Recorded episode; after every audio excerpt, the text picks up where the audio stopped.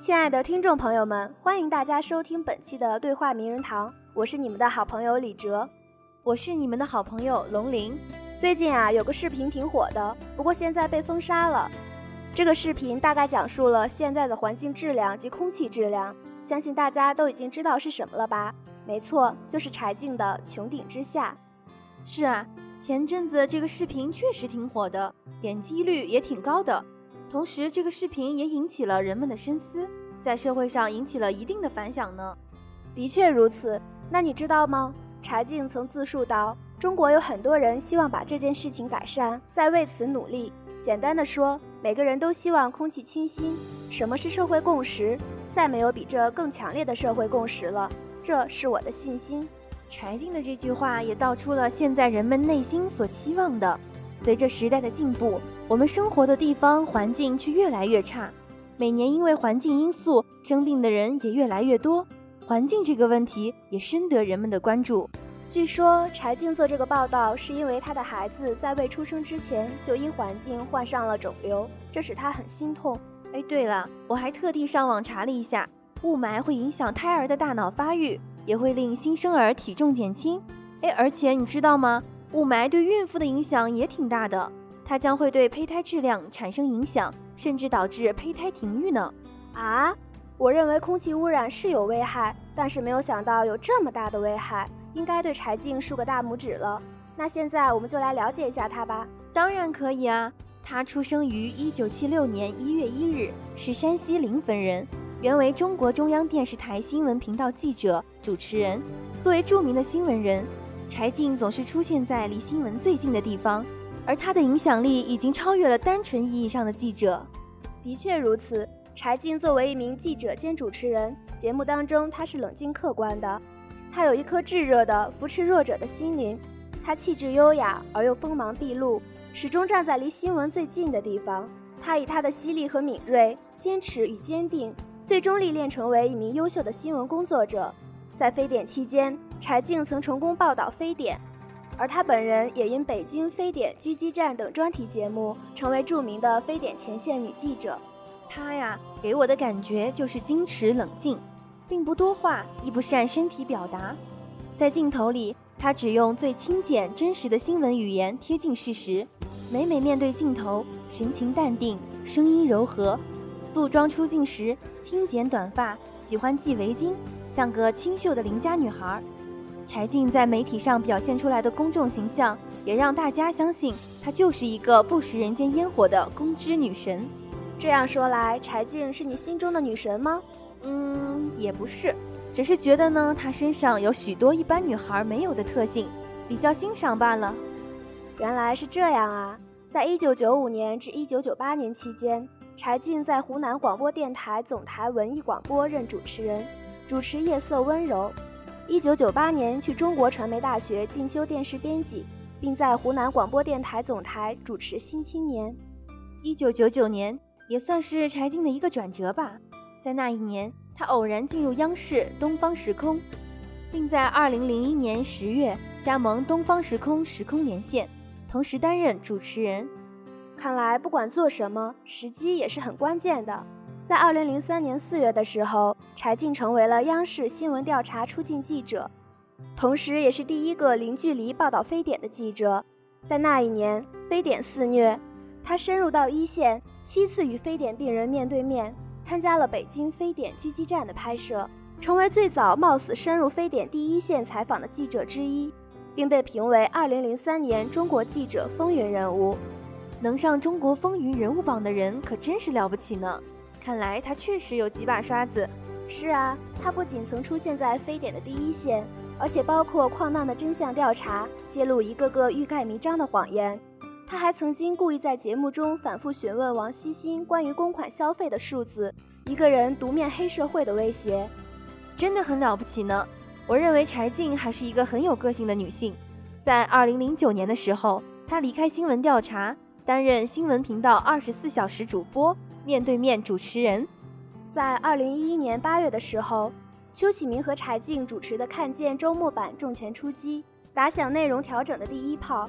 同年，还凸显中央电视台的新闻传播优势，与兄弟电视台联手合作，围绕这一栏目每天的不同主题，全方位链接会外相关新闻事件和资料背景。真挺佩服他的，柴静始终站在离新闻最近的地方，他以他的犀利和敏锐、坚定与坚持。最终历练成为一名优秀的新闻工作者。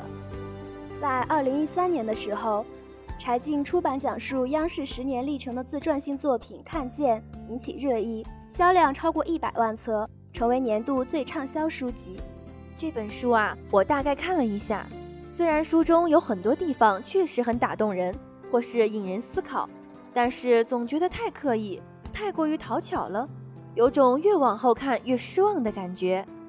不过，我认为这本书最大的特色在于让我们看到更多真实发生的事情，没有因为某些事情不重要、不被重视就被忽略。孰是孰非，大家自己判断。柴静作为一名记者，只是把所有的真相展示给我们看，比如药家鑫、虐猫女、卢安克、非典护士、奥运会运动员、两会会员、社区百姓，不因为内心的激烈情绪就不给他们说话的机会。大家有理由愤怒、鄙夷、不耻、震惊和感动，但更有理由知道事情的真相。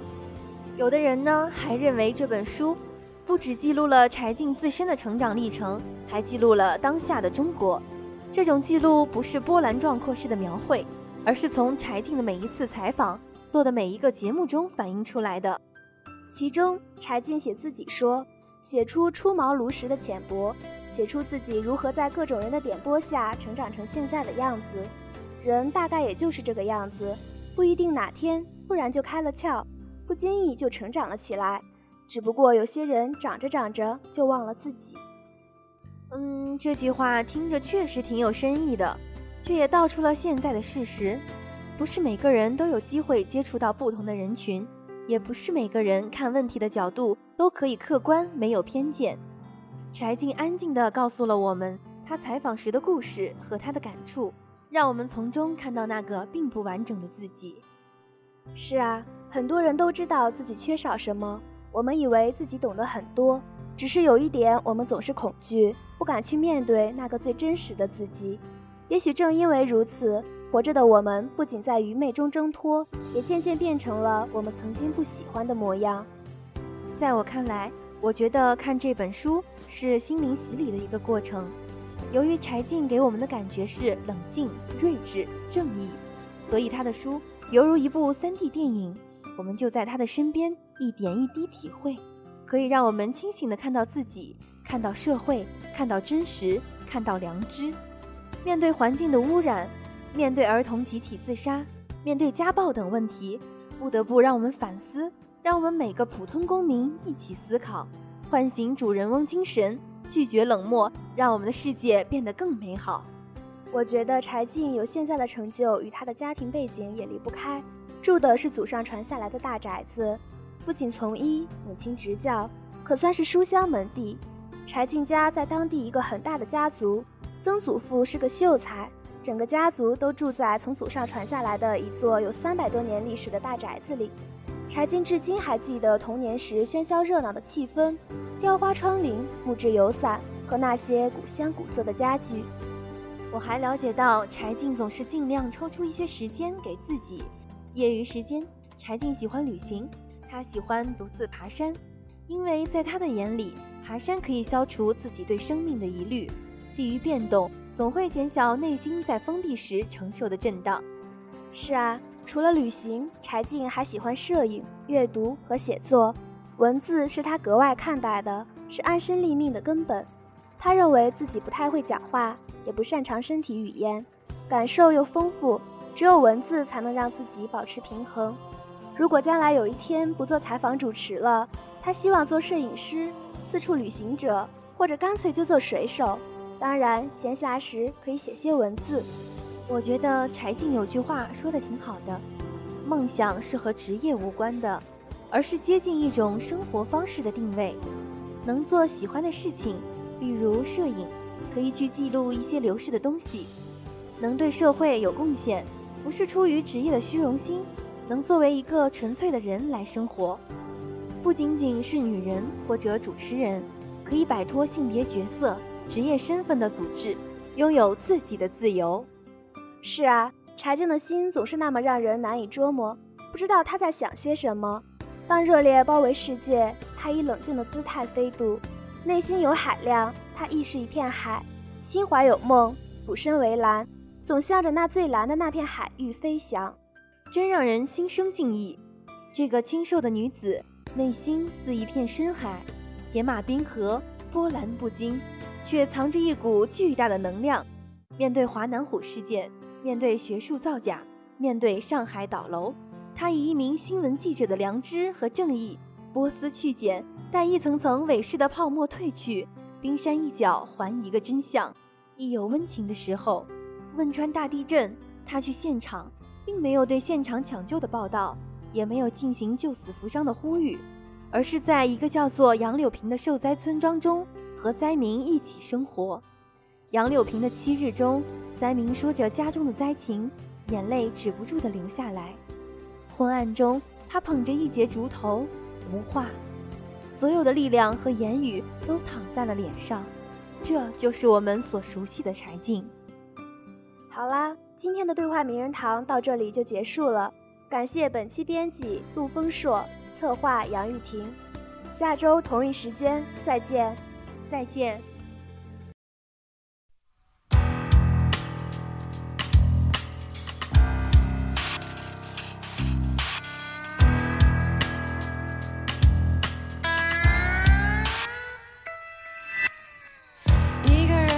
这浪漫半夜场，剧情会不会再夸张？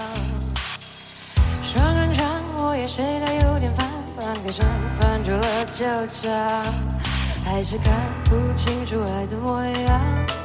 当初最完美的典范，有时感觉不过是种假象。不要倔强，已经不再爱他，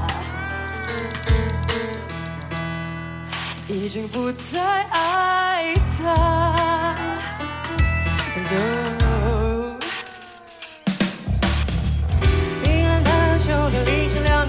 望着天，星光多辉煌。你自己也许找到了答案，或许我一个人猜想，还是看不清楚爱的模样。当初最完美的典范，有些感觉。逞强，说我不再爱他。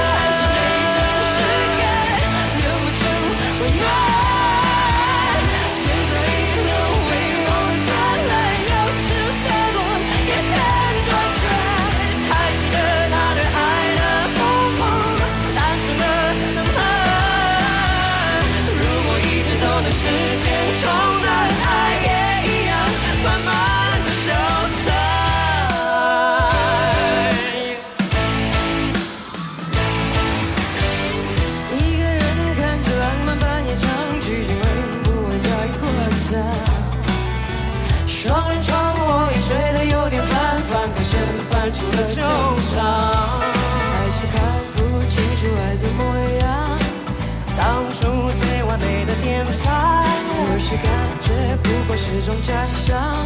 不要倔强，已经不再爱他。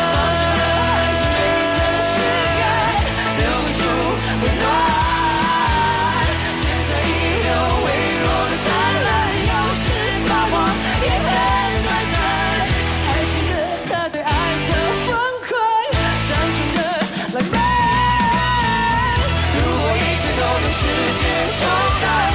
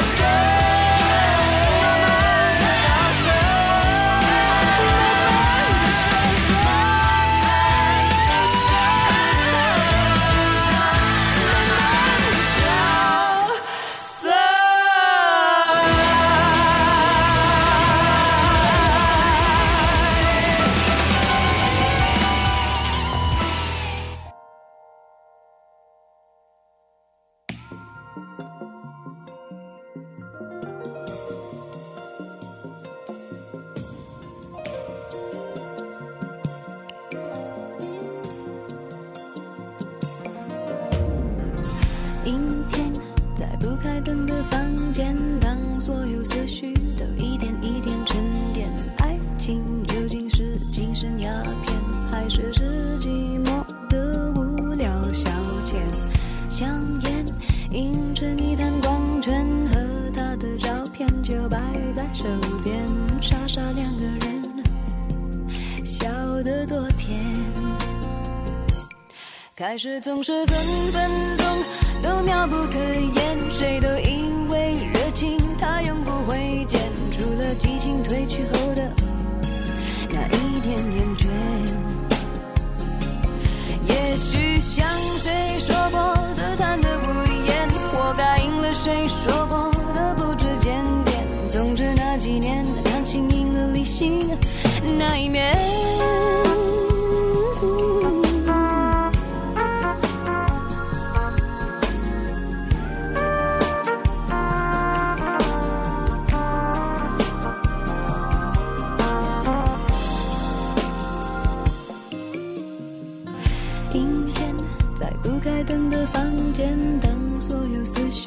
一点一点沉淀，爱恨情欲里的一点盲点，呼之欲出那么明显。女孩，统统让到一边，这歌里的细微末节，就算的体验。若想真明白，真要好几年。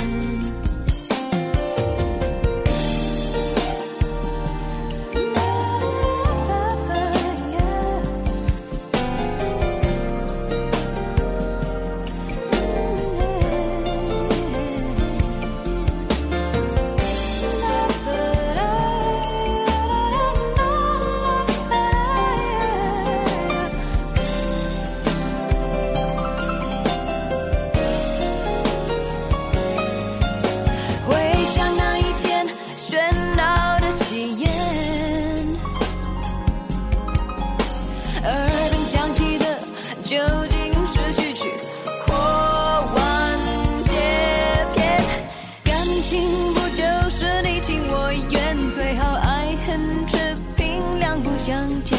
感情说穿了，一人挣脱的，一人去捡。男人大可不必百口莫辩，女人实在无需楚楚可怜。总之那几年，你们两个没有缘。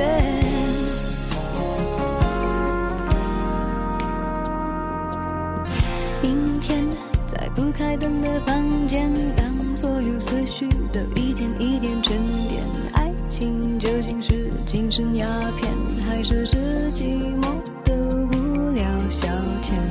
香烟映着一滩光圈，和他的照片就摆在手边，傻傻两个人，笑得多甜。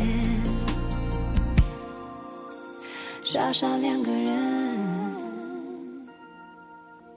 笑天。